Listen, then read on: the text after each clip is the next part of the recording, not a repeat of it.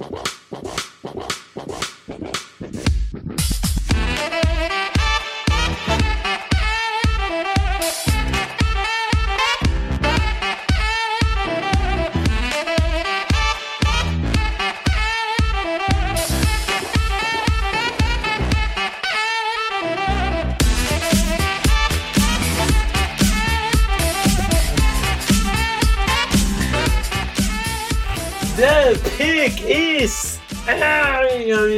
sejam bem-vindos a mais um podcast do On The Clock. Eu sou Felipe Vieira e faltam seis dias para o draft de Golado. Olá, meu amigo Felipe Vieira, olá, nosso querido ouvinte. Faltam seis dias para o draft, é, cinco quando você estiver ouvindo, né? Que esse podcast vai ao ar na, na sexta-feira. Eu já, aí... já estava conta, contabilizando ah, é? isso. Sexta, é, é tá, não, tá certo. Sete. É, tá certo. Hoje é quinta, é verdade. É, eu tô é viajando. É Mas enfim. É... E se você quer saber onde você vai nos encontrar no primeiro dia do draft, já se inscreva no canal da NFL Brasil, porque estaremos lá no primeiro dia com o nosso amigo Rafão Martins, com direito à transmissão da PIC. Né? Ou seja, na hora que o Roger Goodell estiver anunciando, você não precisa estar olhando para outra tela, você pode estar olhando para a mesma tela da live, porque vai ter, em, é, como é que fala? É, simultâneo, não, é. Em, ah, fugiu a palavra. Sincronizado. Sincronizado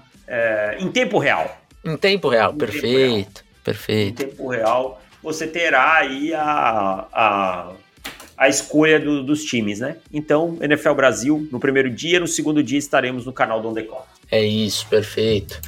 Então, cara, parece que é uma bobeira, né? Mas o que isso vai ajudar a gente é brincadeira, assim, porque é sempre muito difícil de você conseguir sincronizar o, os tempos de todo mundo que tá na live. E aí sempre tem alguém que, que fala, ah, eu já vi aqui, ah, eu, eu ainda não, eu ainda não. Ah, nossa, saiu. Então, não tem aquela reação é, num tempo perfeito, né? No timing perfeito. A gente estando ali, todo mundo vai ver ao mesmo tempo e vai ser muito mais legal ter isso sincronizado. Então estou empolgado. Primeiro dia lá na NFL Brasil, segundo dia no canal do On The Clock, com, com nós três é, ali participando também, mas no canal do On The Clock. Então se inscrevam nos dois se você não é inscrito, né? Isso, isso aí. Aproveite. E também guia do draft, né? 34,90 ontheclock.com.br você consegue o guia do draft, 200 prospectos para você chegar no dia do draft aí com tudo, é, conhecendo todo mundo e tal, é, vale bastante a pena. É isso. Vamos lá, meu caro, temos bastante comentários e temos um tema diferente para hoje. Teve que, que pensar fora da caixinha, né? Eu gosto desses temas, eu gosto quando a gente é, faz. Que é. Eu, eu, não, eu, não, gosto quando a gente vem com aquelas. Ah, quais são as necessidades dos times? É, eu também não. Pode acho até ficar legal, é, mas não gosto de fazer, acho chato. Principalmente porque nos primeiros dois podcasts, assim, ah, é legal. Depois, quando chega na sexta divisão para fazer, nossa, já tá, tá cansado já. Nossa, chatíssimo, né? Mas enfim, temos nove, nove comentários para ler hoje e depois apresentamos direito né, a, essa ideia que, que tivemos no podcast de hoje. Mas vamos para os comentários primeiro, meu cara. Vamos lá. Antônio Carlos, torcedor do Pittsburgh Steelers. Comecei a torcer para os Steelers por causa das combinações de cores e do Jerome Bettis. O que vocês acham sobre o preto e amarelo e sobre o The Bus? É um dos melhores da história? Vou começar sobre a combinação de cores. Tem um carinho muito grande porque o primeiro time que eu treinei, Joinville Gladiators, é, usava um uniforme muito parecido com o do Pittsburgh Steelers. Inclusive, na final do Campeonato Catarinense de 2011, entramos ao som de Black Yellow. Né? Black oh. Yellow, Black, Wiz Khalifa. Vitória sobre o Corpo Búfalos, que depois eu viria a treinar. Estádio da, da Tigre, 35 a 14. É, e sobre o The Bus, minha opinião é que ele é um dos melhores running backs da sua época né? Uma época diferente, em que o jogo corrido contava muito, é, o running back ser mais forte do que veloz era. Ele era mais forte que veloz. E acho que dá para colocá-lo num top 15 da história. O que, que você acha, Felipe? Não sei, cara. Talvez. Eu acho, talvez. Eu acho, é, acho é que, que é, dá, é, uma discussão aí que você precisa levantar é. e tal. Mas, né, não, não tá tão distante, não. É, é, é doideira, né? Porque você relembra o Beres E é um cara de 250, 250, 255 libras. Você projeta para hoje, ele não jogaria. Ele não jogaria. Não, né, 250 é muita coisa para um running back hoje. Então, mais peso de Tyrande que qualquer outra coisa. Então, é, é, é doideira você analisar que há 20 anos atrás, quanto que mudou a, né, o jogo, até pelas características do, dos jogadores. Então, é, é isso. Uh, vamos seguindo aqui. Myron Luz, fala, mestre, vou dividir minha pergunta em duas frentes, NFL e College, porém, obviamente, com os times de Miami. Um, pela primeira vez desde que draftou Tua, Miami está cuidando do seu QB e montando um time ao redor dele. Na primeira entrevista, o Mike McDaniel já deixou claro que o time seria montado para proteger e potencializar as virtudes do Signal Caller. Lembrando que agora nosso menino será protegido. Miami investiu em tackle guard e deve ir de center no draft. Desculpa, deu um soluço aqui. Tem grandes alvos como Turk Hill, Weddle, Gesicki, Cedric Wilson e bons corredores. Tá, peraí, vamos lá. Grandes alvos. Hill, Weddle, Gesicki, né? Gesicki. Cedric Wilson entra lá nos alvos normais, né? Bons uhum. corredores recebedores como Monster, Chase Edmonds, Gaskin, Ingold fullback. E agora tem um, um OC head coach que acredita no desenvolvimento e potencial, diferentemente da última gestão que não gostava e deixava isso praticamente claro. O que esperar desse novo ataque de Miami e como Tua deverá ser usado nesse novo esquema? Quer responder primeiro? Eu acho que o, McDaniel ele só virou head coach dos Dolphins porque ele realmente acredita no, no Tua, né? Isso fica bem claro ali nas entrevistas dele. Falou bastante sobre as suas, é, suas qualidades de jogo, inclusive sua precisão. E daí eu acho que fica bem claro que quando ele fica contando as suas qualidades, ele não vai falar das suas fraquezas, mas aí a gente também entende que quando o cara deixa de falar ali uma grande qualidade, você tá. Ele entende que ali é um, um ponto fraco do, do jogo dele. Então falou bastante ali da, da sua precisão, da sua presença de pocket, por ser um cara vencedor e tudo mais. Então eu imagino que realmente ele, ele goste do Tua, ele tá transparecendo isso, inclusive pela. Não sei se você viu esse vídeo dessa semana com o, o, o Mike McDaniel participando ali de um, sim, de um sim. evento polinésio, né? Sim. Uh -huh. E se entregando aquilo, então acho que pro Tua isso é finalmente um, um, ar refrescante, né? Porque não tinha recebido esse valor ali da, do coaching staff na NFL ainda. Então, pro Tua é, é, é fantástico essa mudança. E mais ele vai ser realmente utilizado de uma forma bem semelhante eu diria, o que o Jimmy Garoppolo é usado, né? Foi usado em, em São Francisco, aqueles passes que, que você coloca ali pro, pro recebedor fazer mais coisa depois da recepção do que antes dela. Eu acho que vai ser mais ou menos isso que Miami, que a gente deve esperar para 2022. Um ataque teoricamente mais simples pro, pro quarterback. Eu sei que Jimmy Garoppolo também nem sempre era um ataque simples, mas muita coisa era feita depois da recepção, muito mais do que antes da recepção. É. Eu, eu gosto dessa medida que Miami tomou e é o seguinte, se o Tua não virar nesse ano, não vira mais. Né? Então é isso. aí tá, deixou, fica, fica claro aí que a franquia fez o que dava. E a segunda pergunta dele é: aproveitando indo para o college, estou bem animado e esperançoso com o novo rumo que Miami Hurricanes está tomando. O programa parece estar começando uma boa fundação com Mário Cristóbal. Já vemos mudança no recrutamento e até na empolgação da torcida. O que esperar desse novo Hurricanes nessa nova season? Tyler Van Dyke. É, é Van Dyke ou Van Dyke que se pronuncia? Eu nunca sei, cara. Dyke. Dyke, né? Tá, porque eu já vi pessoas falando Dick e eu, pô, não é Dyke, né? Com Y. Pode levar Hurricanes longe na ACC esse ano e ser um dos tops QBs do próximo draft? É muito falado que Cristóbal é um ótimo recrutador, mas não tão bom treinador. Vocês concordam? Concordo. Acho um bom recrutador, mas acho que desperdiçou bons talentos na sua mão. E digo mais: grande parte das é, críticas que o Justin Herbert recebeu durante o processo pré-draft passavam por um sistema que não utilizava suas forças. E aí, quando você tem um quarterback do nível do Justin Herbert e você prefere o esquema ao talento, para mim você faz escolhas ruins. Não é um treinador ruim, mas é melhor recrutador que treinador. É isso. É, mas assim, eu confesso que eu tenho um pezinho atrás com, com Miami. Prefiro já, já cair em outros golpes, sabe? Ah, recrutou bem, recrutou bem. né? 16 no, no geral aí no recrutamento. Mas assim, 2020 foi 11. 2021 foi 11. 2019 foi 19. Então, assim, não sei se mudou tanta coisa. O 2018 foi oitavo. Então, assim, prefiro esperar. E vou dizer mais prefiro uma coisa: esperar. Mário Cristóbal não conseguiu criar situações favoráveis a Kevon Thibodeau em 2021 também, tá? É verdade. Tá? É... Ah, muito dessas questões que se fala do Thibodeau produzir menos do que deveria e tal, passam por sistemas que não favoreceram Kevon Thibodeau. Uhum. Uh, vamos seguindo aqui.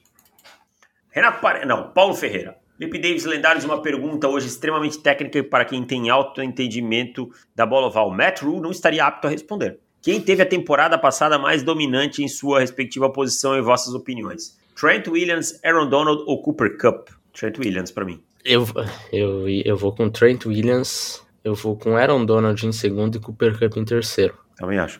Acho que o Cup, infelizmente, o trabalho dele depende de um, de um terceiro, né? Que é o Matt Stafford. Teve partidas que ele não, não apareceu tanto assim. O Donald também teve uma oscilada ali no, no, no meio da temporada. O Trent Williams foi absolutamente dominante durante a temporada toda, né? É, a temporada do Trent Williams talvez tenha sido a temporada mais impressionante que eu vi de um teco há muito tempo, assim. Vamos lá. O Aaron Donald, qualquer, qualquer temporada é histórica, né? O Aaron Donald é sacanagem. Renato Parente, salve, salve, espero que todos estejam bem. Nossa semana, uma semana para o draft, imagino que vocês estejam ansiosos com a sensação de dever cumprido. Parabéns pelo esforço hercúleo para que seja só diversão no dia 28 de abril. Obrigado. Perguntinhas para vocês: até qual pick Kyle Hamilton pode sair no pior cenário? Algo a lá Dervin James? É o que eu projeto. Eu acho que a última ali é a 13, cara. Eu acho que até uma 16 por aí, eu acho 16, que pode rolar. Caraca, 16 ia ser loucura, mano. É. Mas é, é, o efeito safety, né?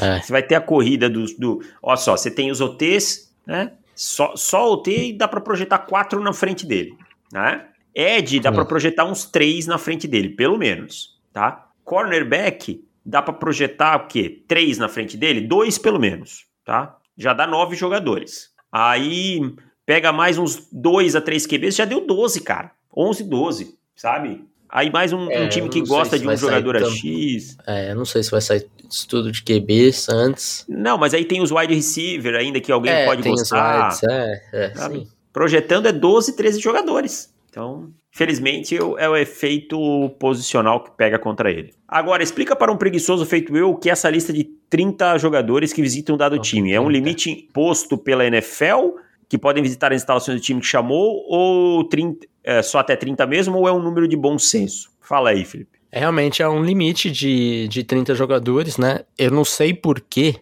se tem esse, esse negócio de top 30 visitas. E algumas pessoas confundem como se esse top 30 fosse, ah, o top 30 da minha board ou o top 30. Não tem nada a ver, né? Você pode chamar 30 jogadores de qualquer qualquer posição da sua board, pode ser jogador undrafted, não tem nada a ver em relação ao que você visualiza do draft ali de, de, de ranking. Então são 30 jogadores. Isso daí serve para você conhecer mais sobre jogadores. É, a maioria das vezes esses jogadores são realmente jogadores que você tem um certo interesse, né? Você não vai trazer ninguém para perder o seu tempo e o do cara. Ou pode acontecer de por exemplo, um, um time. Ah, vamos colocar. Jacksonville Jaguars tinha a pick número 1. Um. Os Colts podiam chamar um, o, o Trevor Lawrence para ir visitar. Tinha chance dos Colts pegar o, o Trevor Lawrence? Nenhuma. Só que você usa isso daí para você conhecer um pouco mais sobre o jogador que talvez você vai enfrentar nos próximos 10 anos. Então também tem esse, esse fator que é usado às vezes mas, sinceramente, eu vi algumas pessoas falando de smoke screen e tal. Eu acho que são 30 visitas que são muito valiosas para você ficar gastando em muito smoke screen. Talvez uma aqui ou duas, beleza, mas mais que isso eu acho um exagero muito grande. Então eu costumo ver essas visitas como um interesse real do time pelo, pelo jogador. E são 30 mesmo, você pode ter até 30, e pode ser que tenha algum jogador a mais ali, é, fazendo a visita na sua, no, no, seu CT, só que não contar ali né, nessas 30 visitas porque o cara é, é daquele estado. Então, por exemplo, Sam Howell, de North Carolina, Nada não conta. É, não conta nesse top 30, nessas 30 visitas para o Carolina Panthers. Conta para outros times, mas não para os Panthers, porque ele tá ali. Qual o objetivo disso? Sinceramente, não faço ideia qual que é dessa regra, se é teoricamente para os times que jogam ali em estados mais fortes, né? É ter uma certa vantagem nisso, acaba tendo, né? A time que, por exemplo, os Panthers acabam tendo uma vantagem considerável porque tem bastante time ali da região, né? Tem tem South Carolina, tem North Carolina, tem Clemson, tem Appalachian State, tem um monte de time importante que você não, não gasta essas 30 visitas. E alguns outros times acabam é, ficando prejudicados porque não tem tanta uma cultura tão forte no college football. Mas é isso, são essas as 30 os 30 jogadores. A maioria dos times usam os 30 mesmo. A gente tinha ouvido falar menos disso nos últimos dois anos por conta do Covid, né? Não estava liberado isso. Mas é, se a gente puxar aí em anos anteriores que tinham essas visitas, dá para você ter uma noção legal de como o time está pensando com base nessas visitas. Seguindo aqui com as perguntas dele, ele pergunta é, se a gente vislumbra os Titans draftando um QB já na primeira rodada desse ano. Eu acho possível, não acho mais provável, mas eu acho possível. Tá? Eu acho que se tiver alguém na 26 que eles gostam, acho que faria sentido.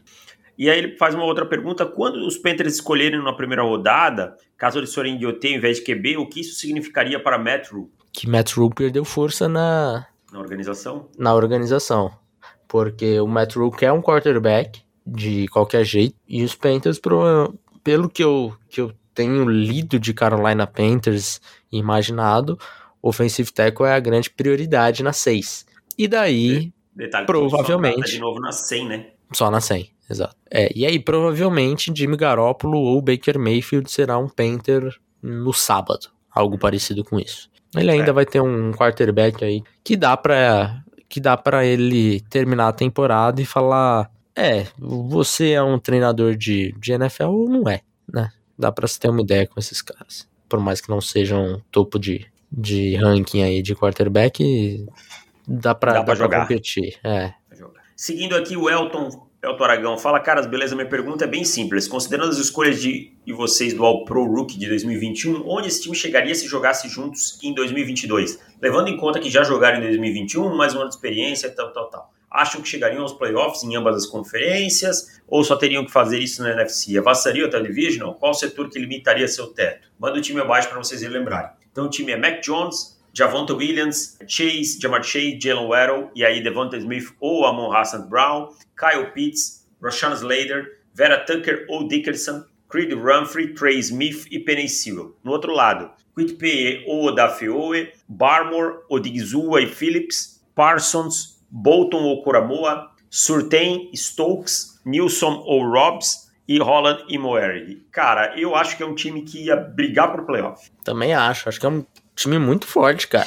É, acho que é um time muito forte. É, eu acho que, que na NFC que... ia pros playoffs. É. Na linha, AFC linha defensiva brigar. é meu maior problema aqui. É, eu também acho. Eu tenho problema ali que até onde Mac Jones pode chegar, né? É. Mas eu acho que mesmo assim é um time de. Na NFC, para mim é, é, playoffs garantidos, tá? Também acho que bateria. E aí, da divisão. Só se jogasse na NFC é. West, talvez aí se complicasse. É, agora na AFC ia depender muito de qual divisão cairia para ver onde, onde pode chegar. Mas esse é um ataque difícil, cara, de jogar contra. A defesa eu acho que é um pouquinho mais fraca, né? Uhum. Mas esse ataque com essa linha ofensiva e esse grupo de recebedores Cara, é muito forte, muito forte. Seguindo então para a próxima, William. Não, é o Bernardo.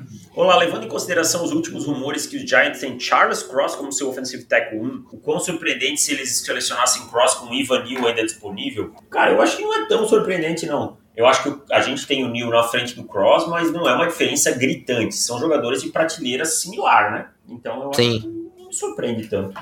Sim, e esse, esse rumor acabou ficando mais forte nos últimos dias, né? Uhum. Então, rumor assim de uma, faltando uma semana para draft. Aí tem cara de fumaça, hein? Eu só não consigo entender como que os Giants se beneficiariam dessa fumaça. É, também não. Às vezes é, tem até gente jogando essa fumaça que nem é os Giants, né? Tem, tem isso também. É, exato. Vamos lá. William Rezende. Fala, meus caros, a seguinte seleção de prospectos teria qual recorde na NFL? QB Matt Corral, Brice Raw é, como running back, Trey McBride como tight end, Garrett Wilson, Traylon Burks e Chris Olave. É, Ivan Neal e Ken Linderbaum, Zion Johnson e Kenyon Green. Na defesa, Hutchinson, Thibodeau, Wyatt e Davis, Nakobe Dean e Devin Lloyd, Sauce, Garner, Andrew Booth e Stingley, Kyle Hamilton e Liu Cine, Panther, Matt, Matt Riza e Gabe Mirkic nos special teams. É, seria um time que teria seis vitórias? Eu tava imaginando isso, cara. É. Primeiro, Beto Corral é um quarterback cru, né, cara? A gente tem que lembrar disso daí. Nós estamos falando de uma transição para NFL. Todo mundo aí é cru, mas o Matt Corral é um quarterback cru. É, eu acho que umas 5 a 6 vitórias. 5 a 6 vitórias, eu acho que não mais que isso, cara. Considerando, obviamente, fazendo um exercício aqui que não, não impactasse tanto a falta de experiência e tal, né? Fazendo Sim. uma suposição. E aí o William também pergunta: é, em comparação com outros prospectos de outras gerações, quem vocês gostam mais? Ele cita alguns. Vamos ser rápido aqui. Hamilton ou Adams? Adams, será que ele está falando do Jamal? Jamal acho que é o Jamal, né? É. é. Kyle Hamilton. Hamilton. É. Fácil, sem, sem titubear. Thibodeau ou Clowney? Thibodeau. Também vou com o Thibodeau. É, Aidan Hutchinson ou Bradley Chubb? Bradley Chubb. Também vou com Chubb. Denzel Ward ou Sauce Gardner? Sauce. Também vou com Sauce. Garrett Wilson ou Jerry Judy? Jerry Judy. Wilson. Prospecto, hein? Prospecto. Jerry Judy. Christian Darrison ou Ivan Neal? Christian Darrison. Ivan Neal.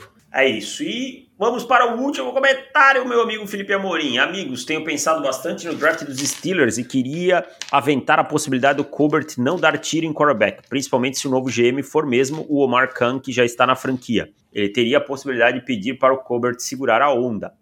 Dito isso, eu vejo a possibilidade de quatro prospectos de OT já terem saído. E espero que o tiro não venha no Raymond, que me, é, me parece o quinto mais falado. Dito isso, eu estaria muito de olho nas classes de cornerback, McDuff em especial ou alguma queda não prevista. Kairila, Micheira Art, Micheira Art e Burns, então tenho medo.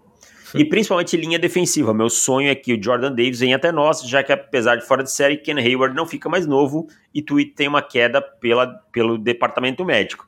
Seria loucura é, esse sonho, tanto do ponto de vista da Bird quanto de montagem de elenco, nesse cenário sem quarterback OT, para onde vocês iriam? Eu não acho loucura, não, cara. Eu acho que pode acontecer. Eu acho que é o mais provável, não. Né? Principalmente quando a gente está falando do Jordan Davis. Mas eu não acho que seja loucura, não. É, o Jordan Davis, eu acho que, que ele tem um limite ali de sair até a 17. Acho muito difícil ele passar dos, dos Chargers depois de já ter passado por outros times que eu acho que podem pegar antes. Então cair para os Chargers para mim já é já seria uma surpresa. Ficaria mais surpresa ainda se os Chargers passassem. Agora, é um McDuff, um McDuff eu acho que é um, é um bom caminho pensar num cornerback, né, cara? É, o McDuff tá muito cotado mais para cima, mas na 20 não é, não é nenhum absurdo. É, é. De repente, o quão loucura seria Kyle Hamilton? Pode ser, pode ser, pode estar tá aí. Mas é, gastar bastante, não sei. É, pensando no, nos Steelers mesmo, né? É. Eu, eu acho que. Acho que eles não passariam o Kyle Hamilton, não, cara. É, também acho que não. É um dos times que, que, que eu acho que investe em safety, né? É, ficaria uma, uma dupla de safeties bem legal. É isso, fechamos os comentários. É isso, então vamos pro, pro nosso tema de hoje. O tema de hoje é inspirado em International Superstar Soccer. Deluxe. Né? Deluxe. Aí tinha a versão em português que era Ronaldinho Soccer 97. É, La bomba! Português não, né? Portunhol. É, exato. É, saiu lá bola. Enfim, por que inspirado em International Superstar Soccer Deluxe? Felipe, você está ficando maluco? Para quem lembra, né? Para quem jogou muito International, como nós dois jogamos, né? O melhor jogo de futebol já feito, inclusive. Já feito, com sobras. ele ele tinha um modo que era aquele modo cenário, lembra? Que aí você entrava e já tava assim, ó, tá 2 a 1 um pro outro time, faltam 40 segundos e é escanteio para você. Você precisa meter esse gol de escanteio, que gol de escanteio era uma mamatinha, né? Total, no? International. Né? Nossa, é, eu, eu, jogava com os meus amigos, era proibido cavar escanteio. Porque é, claramente. É, claramente tinha é, chutes que você dava, que você sabia que não ia ser gol, mas que o goleiro ia dar aquela espalmada para cima, ia ser escanteio, e aí no escanteio era gol, assim, 95% das vezes, porque não tinha muito como parar quando você batia o escanteio perfeito. Que nem era tão difícil de bater também. Era proibido. E daí você tinha aqueles 40 segundos para empatar a partida, virar e tudo mais. Então você já entrava num cenário pronto, que é o que nós faremos, simularemos aqui hoje, agora.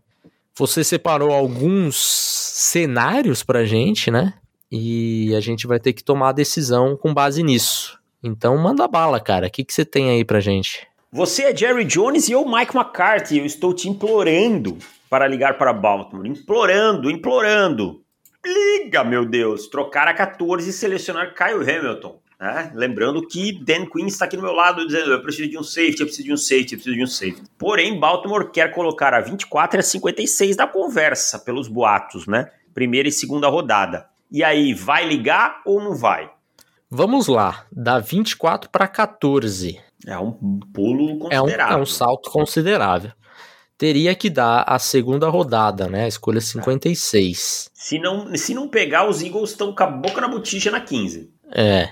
E aí, olhando valor de, de troca, né? De draft capital, a 24 com a, com a 56 dá um valor de 1.080 pontos. A escolha de Baltimore é 1.100. Ou seja, tá ali, né? Tá ali eu acho que você ter a oportunidade de pegar um jogador como Kyle Hamilton, tudo bem, eu, eu sou a primeira pessoa a rejeitar trade-ups, né? Não gosto. E, e considerar valor posicional também, né?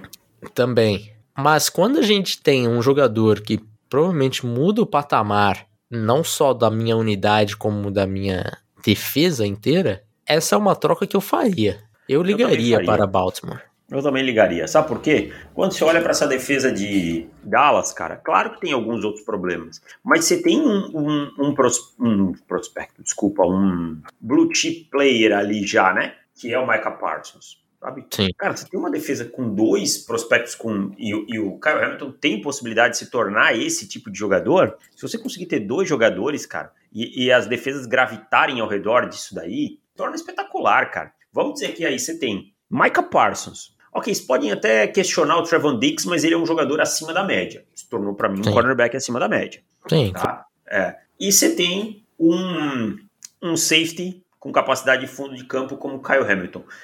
Não te lembra uma certa defesa de um certo treinador que tinha Bob Wagner, Richard Sherman? Claro, as, as questões de características são completamente diferentes. Eu estou só citando a, a, formatação da defesa. Uhum. Bob Wagner, Richard Sherman e o, o, Me fugiu o nome dele, cara. O safety que brigou em Baltimore. Não, não, não, não, o outro, o pequenininho. Meu Deus! Caraca, que horror, meu Deus. Caramba, que vergonha, cara, pra mim. Safety Legion of Boom, meu Deus, me fugiu o nome. Earl Thomas. Ah! ah, cacete, não vinha. Cara, que revoltante, esqueci o nome meu do Earl Meu Deus, Earl Thomas. Exatamente, brigou em Baltimore, lembra que teve aquelas histórias dele lá, né? Então, assim, com o Dan Quinn. Me lembra muito, cara, sabe? E, e, e aí você faz o resto, você faz gravitar ao redor, cara. Me diz o nome de outro jogador que era espetacular dessa Legion of Boom. Tipo Ken Chancellor. Ele era um bom jogador dentro desse sistema. Mas ele não Aliás, um jogador fora. O outro cornerback de Seattle sempre foi, não importa quem, quem, quem aparecesse ali, mas era sempre um jogador muito super valorizado, né? Tanto é que Exato. todo mundo que saiu dali e ganhou contratos absurdos depois, nunca conseguiu cumprir o contrato, sempre foi dispensado Byron antes Maxwell, por né, por exemplo. O Maxwell, é, exato. Acho que é o principal deles, que acho que é o que ganhou mais, mais dinheiro. É. Mas tivemos vários jogadores assim. Né, da, da segmento, né, na carreira. O Brandon Browner, né? Então, assim, é Eu acho que quando você tem essa possibilidade, cara, e eu não tô falando que vai reeditar a Legion of Boom e tal, mas de montar uma espinha dorsal muito forte, com três jogadores jovens e muito talentosos, não é uma escolha de segunda rodada do draft que tem que te impedir disso. Também acho. E essa linha defensiva também é forte, né, dos Cowboys. Então, é, que, que, já teve sucesso aí, por exemplo, com escolha do Osaldigizua no, no draft passado. Tem um, tem um DeMarcus Lawrence. Quer dizer, é um, é um time interessante, assim, em todos os pontos nessa, nessa defesa. É lógico que tem é, eles precisam dessa segunda rodada, não tô falando que, que não precisa, mas é isso, cara. Um jogador, talvez, nota 9, talvez é o que a gente consiga imaginar aí uma carreira de Kyle Hamilton. É, é melhor você ter um nota 9 do que de repente ter um nota 7 e um nota 6, sabe? Sim, sim, concordo. E às vezes esse time precisa de um cornerback 2 sólido, consegue numa terceira rodada, mesmo um edge para complementar o DeMarcus Lawrence numa terceira rodada, sempre vai ter um veterano ainda que acaba cortado daqui ali. Então, é, o time tem várias escolhas na quinta rodada, tem quatro escolhas de quinta rodada. Então, dá para manejar, sabe? É, é, confiar num bom trabalho de scout. E hum. ao que me parece que o Kelvin Joseph vai ter problemas para a temporada, né? Sim. Então, é, você vai precisar de mais cornerbacks e tal, mas você sai com um jogador top 2, né? Pra gente, no caso, lá na 14. Sim. Eu acho que vale muito a pena. Vamos lá, então, próximo. Você é o Brandon Beane, meu cara. E isso daqui talvez seja um pouco um pouco contradizente, porque você você não é um, um, um grande um, um grande a favor dessa ideia, mas você quer Brees Hall na escolha 25 de Buffalo Bills. Mas eu estou te dizendo que nós precisamos de um cornerback. Eu sou Sean McDermott. Kyler Gordon tá ali na 20, mas a gente tem informações internas que ele não dura até a 25. E aí, vai ficar com o Bruce Hall ali na 25, espera ele cair, de repente alguma outra coisa, ou vai subir para um Bruce Hall?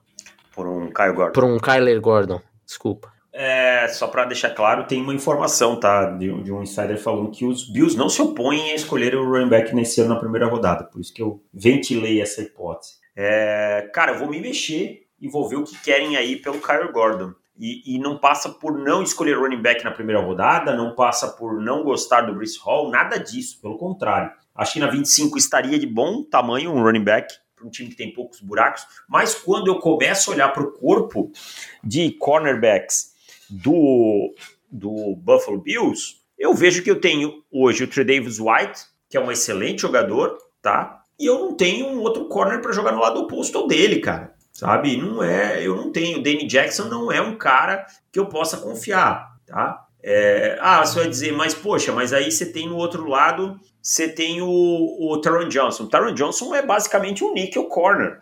Ele não tem é, muita bala aí para jogar na, no lado de fora.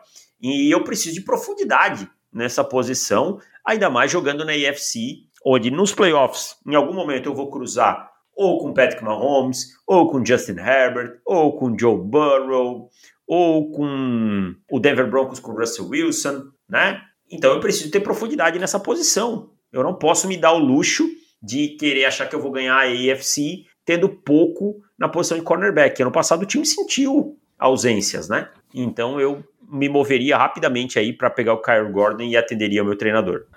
Vamos lá, então. Na 25 você vai ter que subir, vamos colocar aqui nesse cenário, subir ali para 20, para 21, alguma coisa nesse sentido. Você teria que dar a sua terceira rodada. É, eu acho que teria que subir para 20 porque é, a 21 New England Patriots gosta muito de cornerbacks, né? Pelo que a gente Sim. sabe. Você gastaria essa terceira pelo Gordon? gastaria tranquilo, cara. Gastaria tranquilo. Acho que é, é um jogador que, tudo bem, ele pode até estar tá no range, mas eu, eu sempre falo, quando a gente sai da primeira prateleira de cornerbacks e vai para a segunda, existe uma diferença boa de talento, sabe? Eu tô pensando no meu futuro da, da posição também. O Trey Davis White, logicamente, uma hora vai começar a envelhecer e tal. Eu posso estar preparando o sucessor. O Trey Davis White chegou num cenário parecido com esse, quando o Stephen Gilmore ainda estava lá, né? Uhum, 2017. Sim. Então, é, um, é, um, é uma coisa que já deu certo. Eu repetiria, cara. Eu, eu gastaria essa terceira rodada tranquilamente. Boa. Eu acho que eu, eu, eu iria também. Eu iria também, cara. Eu acho que, que precisa mesmo, porque é uma área de muita necessidade. Um elenco que não tem muita coisa, né? Assim, acho que talvez seja o, o mais chamativo buraco aqui desse, desse time de Buffalo. Então, acho que seria uma boa também. Para dois caras que não gostam de dar trade-up, a gente tá bem saidinho, né? Tá bem saidinho, tá bem saidinho. É. Mas é aquela coisa, o trade-up, ele, pra mim, ele serve dessa maneira. A, a oportunidade de um jogador melhor, sabe, do que deveria estar por ali. Sabe? Tipo, eu não vou conseguir um cornerback do nível do Kyle Gordon tão fácil assim. Então eu, eu puxo o gatilho, é, gasto uma terceira rodada extra, mas tá, tô de boa com isso. Boa. Mais um cenário aí pra gente. Bora lá então. Pelo amor de Deus, Brad Holmes, eu sei que você adora Lewis Cine, mas nessa 66, terceira, é, é, segunda escolha da terceira rodada, me dê George Pickens. Sim, eu sei que ele é um bandindinho, que ele. bandindinho. como diria o Brandinho Guimarães, esse bandindinho, que ele tem problemas aí com é, de caráter e tal. Mas vamos lá, deixa o Cine aí, me dá. É, é uma escolha de terceira rodada, me dá o recebedor, um recebedor grande, físico, e a gente pega o Nick Cross mais para trás, porque a gente tem notado que a NFL não gosta tanto dele. E aí, Brad Holmes, vai me atender? Um beijo, Dan Campbell. Eu vou te falar uma coisa, eu tenho muito medo de perder o Nick Cross. Tenho muito medo. Eu não sei se ele sobra para 97. É um plano que você falando aqui é um plano que me agrada. Mas eu acho que pra gente não perder um, um Nick Cross, a gente vai ter que subir com essa 97 aqui de repente subir lá para 80, alguma coisa assim, para eu garantir o meu jogador. Então, estamos na terceira rodada. Eu não tenho picks de quarta rodada. Um pouco problemático para eu conseguir subir. E aí eu só vou ter uma de quinta, que é bem no final, que é uma compensatória. E aí eu vou ter que envolver mais coisa, tá? Porque só essa de quinta me faria subir até mais ou menos a 92, a 92. Quer dizer, ele sai da 97 para 92, gastando a, de quinta rodada. Se eu der a de sexta, eu posso subir até mais ou menos a 88, que é no comecinho da sexta rodada. Ai. É, porque assim, o que eu tenho visto. Eu não faria. Não faria? Não, cara. Com o Leucine, então. Iria com o Lewis Cine na 66. Eu preciso de um safety. Eu, eu tô ali na 97. Eu não sei qual safety que vai chegar. Não confio que o Nick Cross possa chegar ali. Não acho que ele chegue. Eu tenho uma, uma diferença muito pequena entre Lewis Cine e Nick Cross, de fato. Qualquer um dos dois eu ficaria bem satisfeito. É um plano que me agrada, porque eu sou fã do, do Pickens, mas eu não posso sair dessa, desse draft sem pegar um safety que eu acho que vai ser titular. E aí na 97 eu acho que eu não vou conseguir um safety que, que, eu, que vai ser titular. Então eu priorizo a 66 ali em um safety eu vejo que que, que, que chega na 97 de wide receiver. É, eu, eu iria pensar bastante, cara. Eu ia ter que pensar bastante, porque o que eu tenho visto do Nick Cross é que, pô, eu acho que a gente gosta mais dele do que a média. Sim, bem mais, é. Só que é, realmente ele tá no limite ali, né? Dessa nossa pique entre ele sair antes ou não, né? E aí, Isso. como é, ficaria arriscado e tal. Mas eu acho que também eu não faria, não. Acho que eu iria pegar o safety aqui e deixar o, o, o wide receiver, até porque a profundidade de wide receiver é maior. Exato, exatamente. Algum jogador mais para trás, até num biotipo parecido com o George Pickens, apesar de eu achar o Pickens muito talentoso, ainda existem esses fatores extra-campo dele que, que são problemáticos. Bandindinho. Bandindim. Vamos lá, último, meu caro. Acho que já. É, é tá bom, mais um e. Nosso, nosso último cenário. Você é John Robinson, GM dos Titans. Eu sei que Ryan Tannehill não é mil, mil maravilhas aí e que não vai disputar para ser MVP qualquer temporada a partir de agora. Na 26 tem uma possibilidade de cair um quarterback ali, mas eu preciso de um wide receiver, cara, na 26. Veloz, speed guy. Veloz, veloz. Então, eu como head coach, eu estou te pedindo, me dá um wide receiver veloz chamado Jahan Dotson e deixa esse quarterback para ano que vem, vai? E aí? Eu vou precisar negociar com você. Hum. Eu vou precisar que no ano que vem é, Tá. você não me incomode com draft, porque eu vou gastar capital para ir atrás de um quarterback, seja na free agency, seja no draft. E aí eu concordo com você. É, o, o Matt Corral eu também acho que ele não vai dar um up no time, né? Mas é aquela coisa, em algum momento a gente vai ter que arriscar. Porque o Ryan Tannehill já ficou provado que ele tem um teto. E já passou o melhor momento, inclusive, dele no Tennessee Titans. Sim. Então daqui, pra, daqui é ladeira para baixo. Então você Aham. vai ter que aguentar, me dizer que vai aguentar as pontas com o Ryan Tannehill e não me atrapalhar ano que vem quando eu disser que eu vou atrás, usar tal coisa para ir atrás de um quarterback, seja no draft, seja na free agency, é, o capital todo que eu achar que eu preciso dispor, eu vou, eu vou dispor. Aí eu te dou o Jahan Dodson agora. Eu fecho essa, essa proposta. Porque eu, eu estaria pensando algo semelhante também. Acho que é um, é, um bom ano para ir. Muitas vezes a gente, desculpa te interromper, a gente fala assim, mas muitas vezes o- os treinadores colocam general managers em posições complicadas. Eles querem tudo, também tudo não dá pra ter, cara. Sim. Então, então assim, é, é isso. Eu acho que tem que ficar bem claro. Ok, eu vou te dar o que você quer nesse draft, mas ano que vem é um draft meu e eu vou fazer o que eu acho que é, que é necessário. Então tá bom. Só que eu, eu vou falar bastante sobre quarterback, tá? Ter bastante dizer aí nessa, nessa classe Não, de tudo bem, eu, 2023. eu, eu vou te consultar. Eu vou te consultar, mas saiba que não adianta vir me pedir um quarterback e mais um OT e mais não sei o que. Você vai ter que se virar, porque eu vou atrás de um quarterback. Tá bom. Fechado. Vamos nessa.